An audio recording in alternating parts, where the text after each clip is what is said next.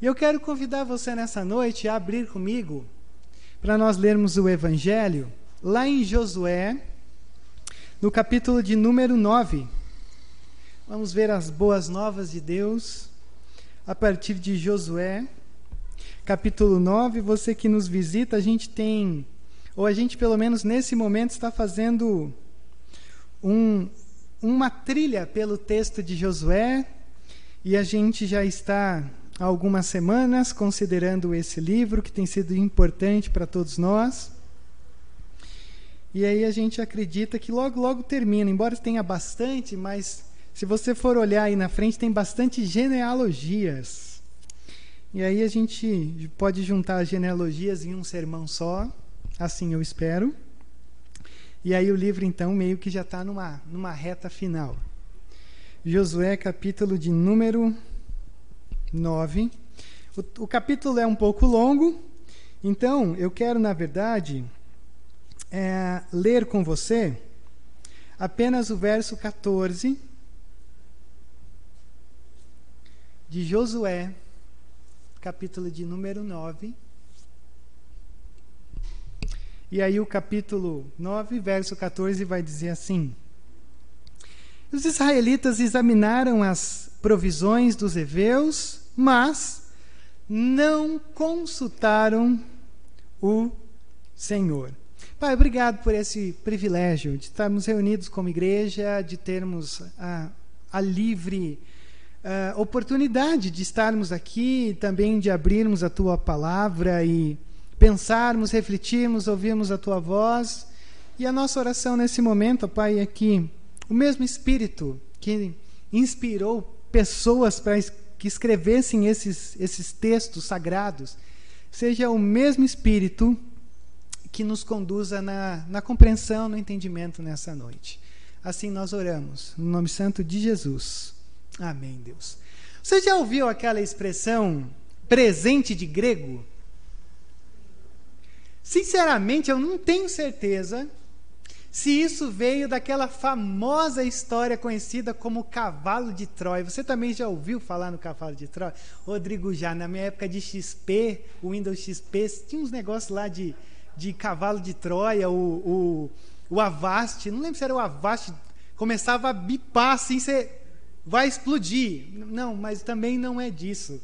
Quando a gente olha para a história antiga, e há muita discussão em torno de ser uma mitologia ou uma história real, se existia um cavalo ou não, mas o cavalo de, de Troia, na verdade, ele é uma, uma história bem legal, cheia de, de caminhos para a gente pensar e começar nessa noite.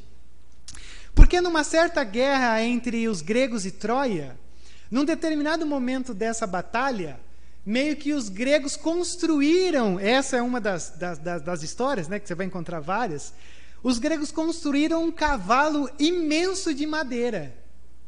E eles construíram esse cavalo e chegaram para o pessoal de Troia e disseram assim: ó, um presente para vocês. Meio que assim, ó, a gente perdeu, a gente reconhece. E aqui, ó, esse cavalo imenso construído de madeira, eu nem me pergunte como foi, mas é para vocês como um reconhecimento assim de que a gente perdeu e vocês são os vitoriosos. E aí Troia se alegrou com um cavalo e coisa e tal. Bateu a madrugada.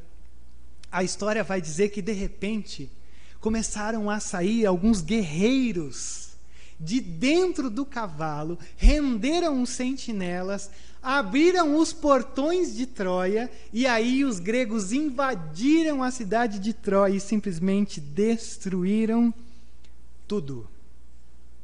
E aí tá, eu acredito, o famoso ditado um presente de grego, algo que você recebe e que de alguma maneira te derrota de dentro para fora e ainda massageando o seu é, ó um presente aqui para você, porque vocês são os vitoriosos. Quando a gente entra no capítulo 9 de Josué, o capítulo 9, ele, ele abre, na verdade, dizendo assim, ó, pense numa nação, que é a nação de Israel, que tem entrado em Canaã, já tem conquistado territórios, e as outras nações que estão ali, os outros povos que estão ali em Canaã, estão de olho.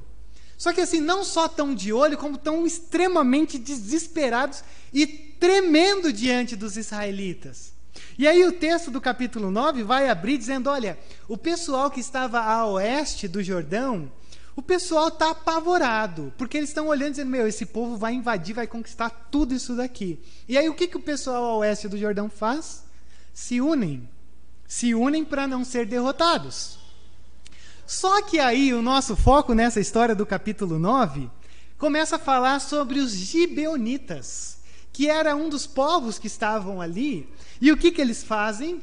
Ó, oh, vamos fazer o seguinte. Vamos tramar algumas coisas que já já eu vou te apresentar. E a gente bate na porta dos israelitas e diz assim: Olha, a gente veio de uma terra muito distante, então a gente quer pedir para ficar com vocês, a gente quer se submeter a vocês. E aí os israelitas fizeram o quê? Conforme o texto que a gente leu, não consultaram o Senhor, chamaram esse povo para dentro para morar com eles. Aí está o famoso cavalo de Troia, que vai, de certa forma, fazer com que eles desobedeçam ao Senhor de dentro para fora. E lá no finalzinho você vai ver que no final os gibeonitas acabaram por tornar-se servos dos israelitas e servos na manutenção do templo. Então, mais uma vez eu tenho que dizer isso para vocês que eu agradeço muito a Deus pela oportunidade da gente muitas vezes andar, como alguns gostam de chamar de uma maneira expositiva nos livros, porque é o texto falando ao nosso coração e a gente está aqui nessa noite para olhar para Josué 9 e perceber algumas tensões que estão nesse texto e que fazem parte das tensões que você e eu experimentamos ao longo da minha vida. Pensando na ceia, vou tentar ser sucinto e considerar esse texto sobre três coisas com você nessa noite. A primeira coisa que eu quero que você veja, a primeira tensão, e que é duro de ouvir, é dramático de ouvir, talvez até um tantinho apavorante, mas você precisa ouvir. Nunca se iluda, porque você sempre está sob mira inimiga.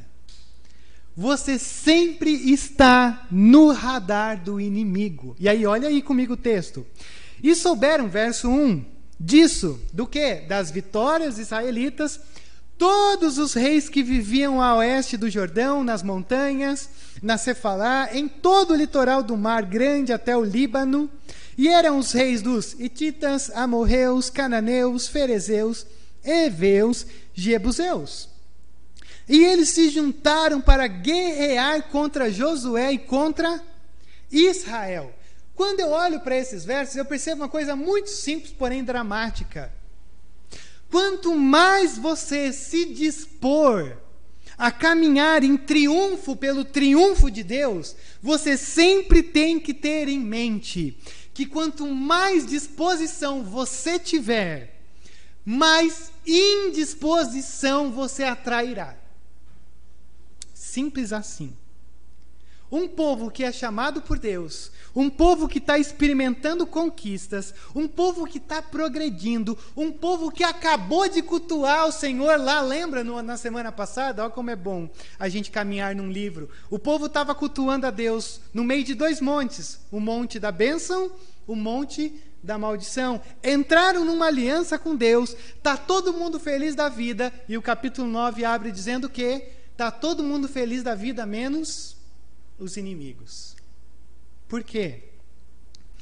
Porque quanto mais você se dispor a estar na linha de frente do exército de Deus, do reino de Deus, mais você tem que estar disposto a perceber que você está sendo ainda mais alvejado pelas setas diabólicas que o inimigo lança sobre mim sobre você.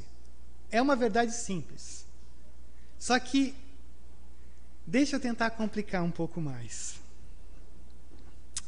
Você se identifica quando você ouve o seguinte: Rodrigo, não tem sido um tempo fácil na minha vida.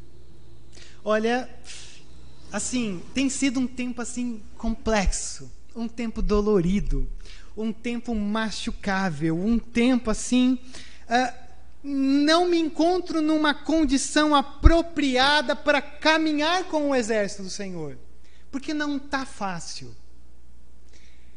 E aí, quando eu olho para esses versos, eu percebo uma coisa. A gente, não sei de onde a gente aprendeu, que a gente um dia vai conseguir ter uma condição apropriada para viver para Deus. Por, porque não existe. Você nunca vai se encontrar numa condição que você vai falar assim, Rodrigo, ó, pega o celular, uh, ó, não, ninguém liga, né? Manda áudio. Uh, Rodrigo, ó, eu estou vivendo o melhor momento da minha vida, então, ó, me coloque em tudo que tiver na igreja. Isso nunca vai existir. Rodrigo, por quê? Porque nunca você vai encontrar-se numa condição apropriada. E qual que é a nossa questão? Rodrigo, não é o momento. É verdade. Existem altos e baixos. Existe. Deixa eu reformular. Existe muitos baixos. E existem poucos altos na nossa vida. Há tempo que você está bem, há tempo que você não está bem. Há tempo em que você está frustrado, há tempo que você está encorajado, há tempo que você está esperançoso, há tempo que você está desesperançoso. Isso é natural. E qual que é a minha questão? Qual que é a questão desse texto? Da onde que você e eu tiramos ou aprendemos que as coisas de Deus atrapalham a nossa caminhada e a nossa condição de ânimo? Rodrigo, por que você está dizendo isso? Porque quando a gente olha para o serviço do reino, todos nós olhamos e dizemos assim: não é o tempo apropriado. E quem te falou que as coisas do reino vai estragar o seu tempo ou melhorar o seu tempo? Quem foi que ensinou para cada um de nós que se distanciar das coisas da igreja vai melhorar a tua vida? Quem foi que te iludiu dizendo assim, ó, se você não está bem, a primeira coisa que você tem que fazer é distanciar-se da igreja? Ninguém ensina isso. Ou o nosso coração enganoso ensina isso. Porque nunca você vai estar tá bem. Se você for sincero com você e olhar no fundo, no fundo, no fundo, sempre tem alguma coisa que está te tirando da posição de conforto, da, da posição de você se sentir na condição apropriada. E aí daí a gente começa a se enganar dizendo: não, mas ah, se eu deixar de fazer algumas coisas pelo reino, vai melhorar. Desculpa, eu, eu não sei de onde a gente aprendeu isso. Se no momento de, dos baixos e dos muitos baixos, a gente se distancia de tudo isso daqui, tudo isso daqui serve para quê então? Para quando eu estou bem? Não se iluda. Sempre você estará sob ataque. Nunca vai estar um ambiente 100% maravilhoso. Os pastos verdejantes, eles acontecem no vale da sombra da morte, tá? Não é que ele estava no vale da sombra da morte, aí ele saiu para os. Não. Ele está na sombra da morte, mas ele se encontra com um espírito que traz um, um emblema, uma condição que, mesmo experimentando a morte, ele se sente em, em, em pastos verdejantes. Por quê? Porque você e eu nunca vamos ter descanso se tratando dos nossos inimigos. E percebam uma coisa: inimigos, indisposição tem nome, tá? Quem são? São os hititas, os amorreus, os. Não, Rodrigo, graças a Deus esse povo não tem nada a ver com a gente. Não, verdade, não tem. Mas indisposição, pessoas que se levantam contra você têm nome. E às vezes não é gente que. Não, eu conheço, Fulano é satanista. Não. Às vezes é, é gente da tua família que dá uma palavra e se torna um adversário. É gente da igreja, é eu, é você. A todo momento a gente vive essa, essa tensão. E a todo momento a gente vai procurando alguma coisa que a gente se apegue e isso traga alívio, mas não se engane. Porque no mundo tereis aflição, mas esteja em bom ânimo. Por quê? Porque eu venci o mundo. O que, que significa isso? Eu superei a dor do mundo. Eu superei o desânimo do mundo. Eu transcendi a essa realidade de caos. porque embora o meu corpo está aqui surrado, recebendo as marcas dessa vida, estive nu, é, é, não sou eu, é, estive em naufrágios, estive com fome, estive com sede. A minha preocupação com a igreja, palavras de Paulo, ele diz: Bendito seja o Deus e Senhor e Salvador Jesus Cristo. Por quê? Eu estou além. Eu aprendi a lidar sabendo que sempre haverá tensão. Então não são as tensões que param cada um de nós. Somos nós mesmos que paramos. E aí o que, que acontece? Esse é o povo de fora. Só que Satanás, ele, ele não é, ele não é desleixado. Olha o verso 3, começa a falar dos gibeonitas. Os gibeonitas olharam para tudo isso e falaram: vamos mandar uma delegação para esse povo. E olha, olha só, ó, gente, sério, sensacional, verso 4. Enviaram uma delegação com jumentos carregados de sacos gastos e vasilhas de couro velhas, rachadas e remendadas. É gente que está ali, tá? É gente próxima. Mas eles estão fazendo todo um negócio assim para parecer que eles vieram de longe. Verso 5. Os homens calçavam sandálias gastas e remendadas e vestiam roupas velhas. Todos os pães do suprimento deles estavam secos e esmigalhados. Foram a Josué ao acampamento de Gilgal e disseram a ele e aos homens de Israel: Olha, viemos de uma terra distante e queremos que façam um acordo conosco. Você está vendo como a coisa é detalhista? A estratégia assim não é de qualquer jeito. Ela é minuciosa. Ó, pegue o pão velho, sandálias gastas, pegue o couro, a bolsa que segura o vinho. Ó, tá tudo seco. É detalhada. E olha só, quando você olha para Efésios capítulo 6, o verso 11, quando Paulo começa a dizer que o que estão por trás desses inimigos, que têm nomes e que pisam no mesmo chão que nós, o Paulo diz que a nossa luta não é contra eles, a nossa luta, na verdade, é contra o império das trevas. E quando Paulo escreve o capítulo 6, verso 11, o Paulo diz assim: Vistam toda a armadura de Deus para poderem ficar firmes contra as ciladas do diabo. Sabe o que, que essa palavrinha cilada significa? Que Satanás tem uma estratégia extremamente metódica para te derrubar. Satanás não é assim, ah, olha, o Rodrigo está ali vacilando, eu vou lá para. Ele, ele cria uma estratégia para puxar o seu tapete. Ele, é, ele tem uma metodologia. Olha só que, que, que má notícia você tem nessa noite. Satanás tem uma metodologia para te derrubar. E ele fica só maquinando isso daí simplesmente para conseguir te desconectar de tudo aquilo que te fortalece, de tudo aquilo que te alimenta, de tudo aquilo que te coloca numa missão fértil do pertencimento a esse Deus, ao povo de Deus, de tudo isso que está sobre nós. E aí a gente ouve isso e talvez você fique, mas Rodrigo, sério, Satanás, tipo, tá babando contra mim? Sim, mas deixa eu dizer a boa notícia disso para você. Você acha que Satanás está preocupado com gente que não faz nada como o povo de Deus? Você acha que Satanás está preocupado com gente que não, não faz com que o reino de Deus venha? Se você está aqui nessa noite e você olha para a sua vida e diz: Gente do céu, eu estou bonito por fora, porque está todo mundo bonito nessa noite. Mas vocês não conhecem o meu coração porque é tanto tipo de coisa. Sinta-se a pessoa mais feliz desse mundo. Porque Satanás não tem problema com gente que é indiferente. Satanás só tem problema com gente que faz a coisa acontecer. Então, gente que já está assim, tanto faz, tanto fez, Satanás já falou assim: não, isso aí é um dos nossos. Agora, gente que regaça a manga e diz: Senhor, eu quero responder ao ex-me aqui, vai sofrer todo tipo de, de atrocidade, de tensão. Porque é assim que ele faz. Agora, o grande problema é, é a tática dos gebeonitas.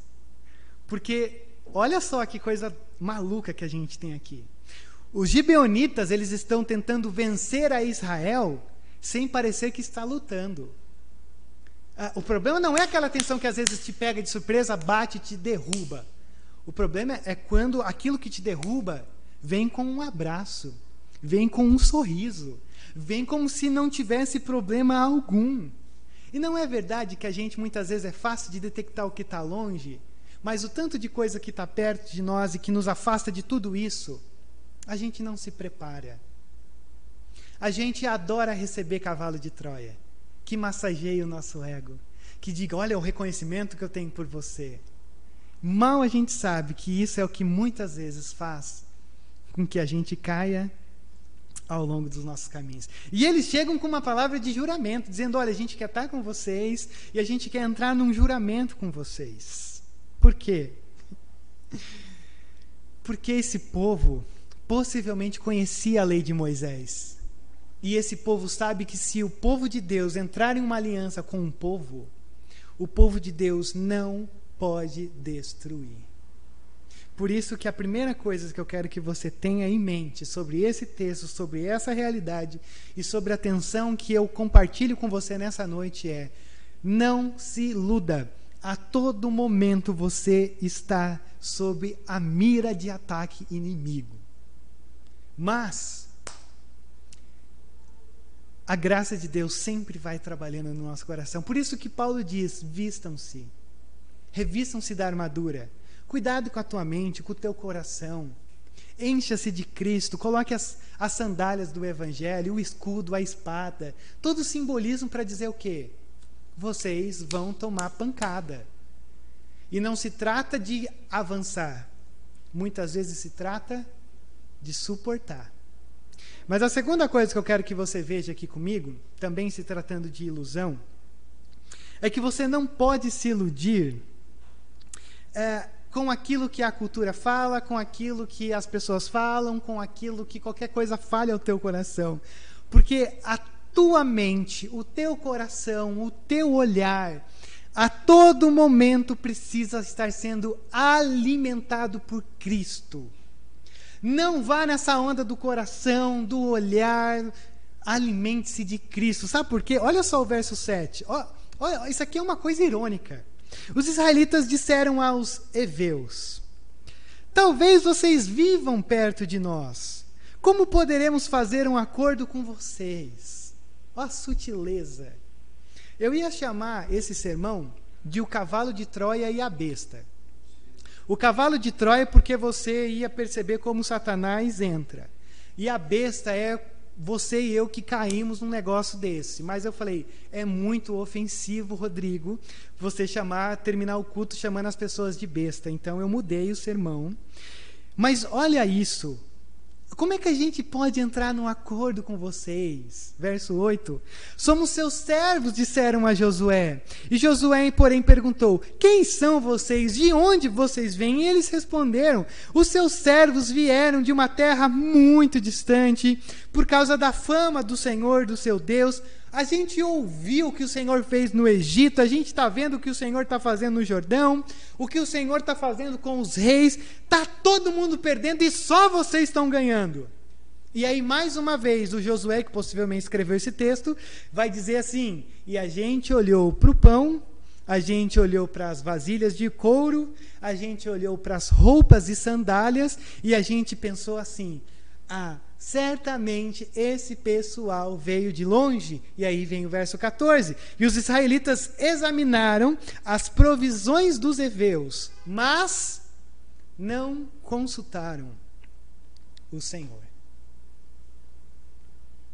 A gente adora ser iludido. O nosso coração adora ser iludido, nos iludir, os nossos olhos nos enganam. E como a gente se lasca quando o grande Senhor condutor da nossa vida é o nosso coração, o nosso olhar, o nosso achismo, o que alguém disse, e que não seja alimentado por aquilo que o Senhor fala no nosso coração e através de nós. E aí o que, que eles fazem? Um acordo. Olha só que interessante. Quando você lê o capítulo 20 de Deuteronômio, verso 10, o capítulo 20 de Deuteronômio, que é uma recapitulação da lei para o povo entrar. Olha só, presta atenção como o texto começa, capítulo 20 de Deuteronômio, verso 10. Quando vocês avançarem para atacar uma cidade, ou seja, havia uma proposta de Deus dizendo assim: vocês avançam para conquistar. Rodrigo, avançar é diferente de receber um povo. O Senhor está dizendo: quando vocês se aproximarem, quando vocês avançarem, porque isso significa que eles deveriam conquistar avançando. Não dê ouvidos para aqueles que vêm sobre vocês, porque eles vão tentar enganar vocês. E aí a gente começa a perceber mais algumas coisas. O inimigo, ele sempre tenta antecipar o nosso próximo passo. Antes de você responder como Isaías é, diz: Eis-me aqui, você pode ter certeza absoluta. Satanás já tentou pelo menos 10 milhões de vezes de fazer você não responder isso. Não se iluda. Por quê? Porque o inimigo sempre tenta antecipar o teu início. O inimigo sempre tenta frustrar o teu reinício, o teu começo. Por quê? Porque ele sabe, presta atenção nisso, que quando eu e você começamos, não tem nada que pode frustrar o que o Senhor tem colocado nas nossas mãos. Amém? Ele sempre tenta pausar você antes de qualquer coisa, porque ele sabe que na hora que você entra, não tem império das trevas, não tem portais do inferno que possa parar o que o Senhor está fazendo. Mas percebe uma outra coisa: a tentação aqui ela também vem sobre nós. Você percebeu isso? A tentação não é algo que geralmente a gente entra. Geralmente é algo que vem sobre nós. Só que tem um detalhe. A tentação, quando você e eu caímos e fazemos um monte de bobagem, você nunca pode olhar para o céu e dizer assim: Senhor, a culpa é sua. Porque se o Senhor não tivesse deixado, a tentação, ela sempre é uma proposta na tua vida. A tentação nunca é uma coisa imposta sobre você. Se você for olhar o verso 6, você vai ver os inimigos dizendo assim: Nós gostaríamos de entrar numa aliança com vocês. Está sugerindo. Se você olhar aí o verso 11, que a gente leu, você vai ver que o inimigo não está sugerindo. O que, que o inimigo está fazendo? Determinando. Por quê? Porque no coraçãozinho dos israelitas eles já estavam bem empolgados com essa aliança. Por quê? Porque o grande medidor de sabedoria não é a consulta ao Senhor. É o que eu acho, é o que os influencers acham, é o que a cultura acha, é o que o tempo acha. Bobagem. Se a gente entrar por esse lado, continuar nutrindo isso no nosso coração, a gente vai entrar pelo cano e quem que está caindo aqui? Você está percebendo com quem que os inimigos estão conversando? Deixa eu ver se você está ligeiro. Quem que é? O, os inimigos aqui, os, os gibeonitas, não estão conversando assim com, com o Rodrigo lá, dos israelitas, assim, que é um coitado, um Zé Ninguém. Um, não, esse aí vai cair mesmo, esse aí vai ser enganado. Com quem que eles estão conversando? Com Josué, cara. Eles estão conversando com o líder. Eles estão conduzindo uma conversa, uma aliança com o cara que é o cabeça do negócio. Por quê? Porque o Josué também já está bem orgulhosinho das coisas que está fazendo. E aí, por mais que os inimigos olhem para Josué e digam assim: ó, a gente está é, tá temendo a Deus, mas a gente está temendo vocês também. O Josué começa a olhar e dizer assim: não, não tem problema vocês é, terem qualquer coisa com Deus. Porque se vocês estão temendo a nós e o nosso exército, isso já basta. E aí o olhar tira o foco no Senhor e começa a olhar para si mesmo. E aí eu entro mais nessa última cavada. E aí o orgulho, que é o principal alvo do Senhor, dizer para que o seu povo destruísse essas sete nações, esses sete povos, esse povo de Israel, nesse exato momento, não tem diferença alguma dos povos pagãos. Que tristeza o Senhor olhar para o seu próprio povo e dizer: Vocês são tão arrogantes como as outras nações que nem me conhecem. E não se engane, quando você e eu tiramos os olhos do Senhor, deixamos de nos alimentar da palavra do Senhor, o nosso coração começa a alimentar todo tipo de coisa que acontece. E a terceira e última coisa que eu quero que você veja é que, por mais que você e eu adoramos fazer bobagem, mas assim, não é pouco não. A gente faz muita bobagem. É que muitas vezes você não percebe. É, eu também não, mas eu percebo muita bobagem em mim. E eu acho que essa parte, como o texto termina, ele é uma coisa boa, assim, porque você fala, Deus, obrigado. Porque assim, ó, o povo entra numa aliança, o povo está cometendo todas essas bobagens, e você, como é que o texto vai terminar? E o texto termina com Deus dizendo assim, ó, eu continuo sendo triunfante, apesar de vocês. Isso para mim é muito encorajador, porque assim, Senhor, você ouviu o que eu fiz? Aí o Senhor fala, Rodrigo, verdade, como é que você pode ser tão cabeção desse jeito? Mas sabe, apesar de você, eu consegui contornar a coisa e transformar a coisa em bem. Olha só que, que o texto, como o texto vai terminando, né? Primeiro verso 18. Mas não os atacaram, porque assim que eles descobriram né, todo esse enrosco, eles foram para os gibeonitas e falaram: Meu, o que, que vocês fizeram com a gente? E aí eles vão dizer: Não, a gente ficou com medo e tal do Deus de vocês. E aí a gente resolveu entrar por esse caminho, assim, de mentir para entrar com vocês e ficar com vocês. E aí é óbvio que o povão ficou indignado com os líderes, dizendo: Meu, como é que vocês fazem isso? E aí o texto vai deixar claro. O povo, a comunidade fica indignada com a postura dos ídolos. Então é uma grande tensão. Só que olha só o que, que o texto vai dizer no verso 20. Todavia, nós os trataremos assim. Vamos deixá-los viver, para que não caia sobre nós a ira divina, porque quebrarmos, ou porque quebramos o juramento que lhe fizemos. E acrescentaram: eles ficarão vivos, mas serão lenhadores e carregadores de água para toda a comunidade.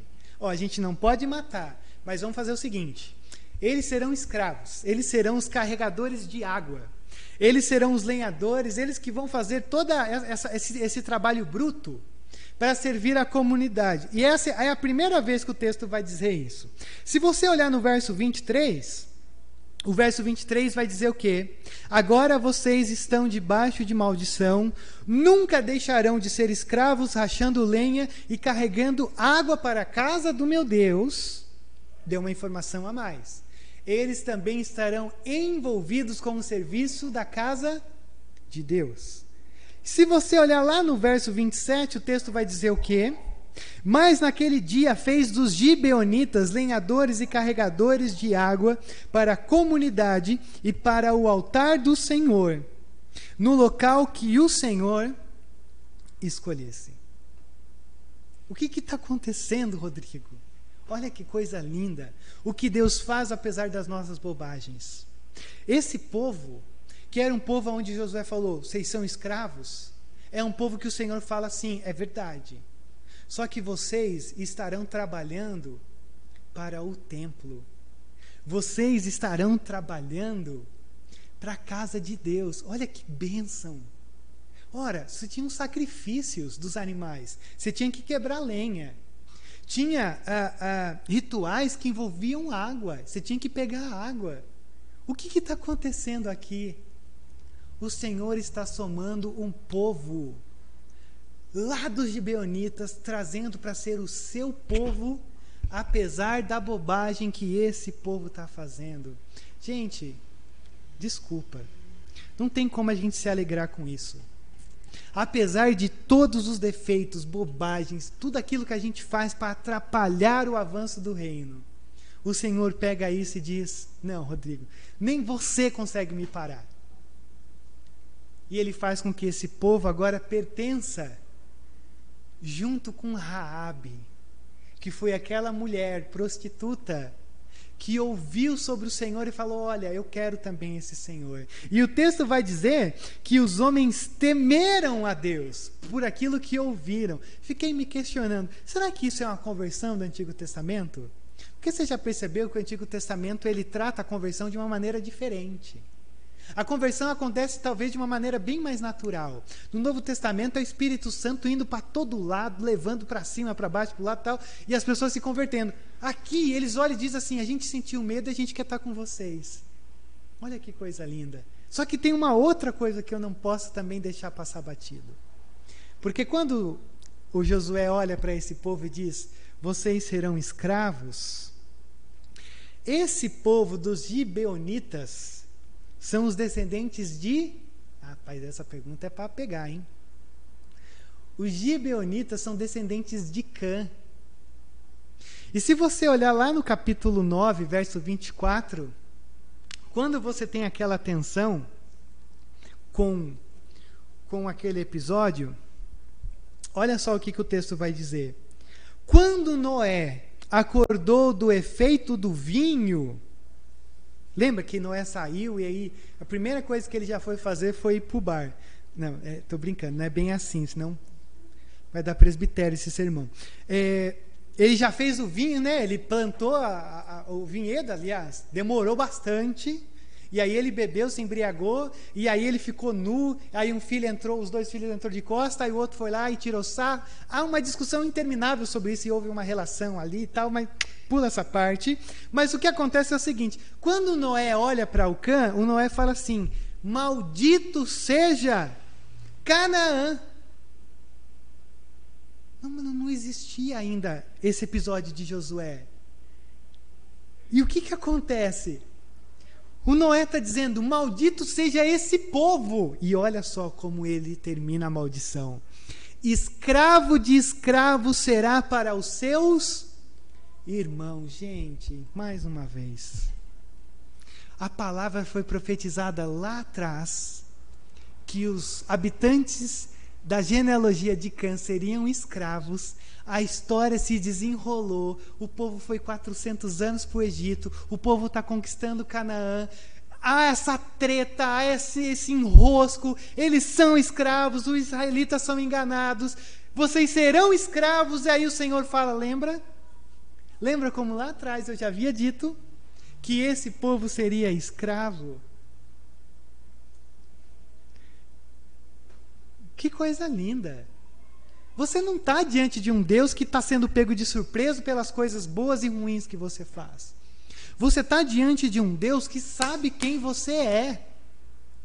Por isso que quando eu olho para Josué 9, Josué capítulo 9, esse texto é um texto para mim que eu compartilho com vocês nessa noite, que fala sobre cuidado.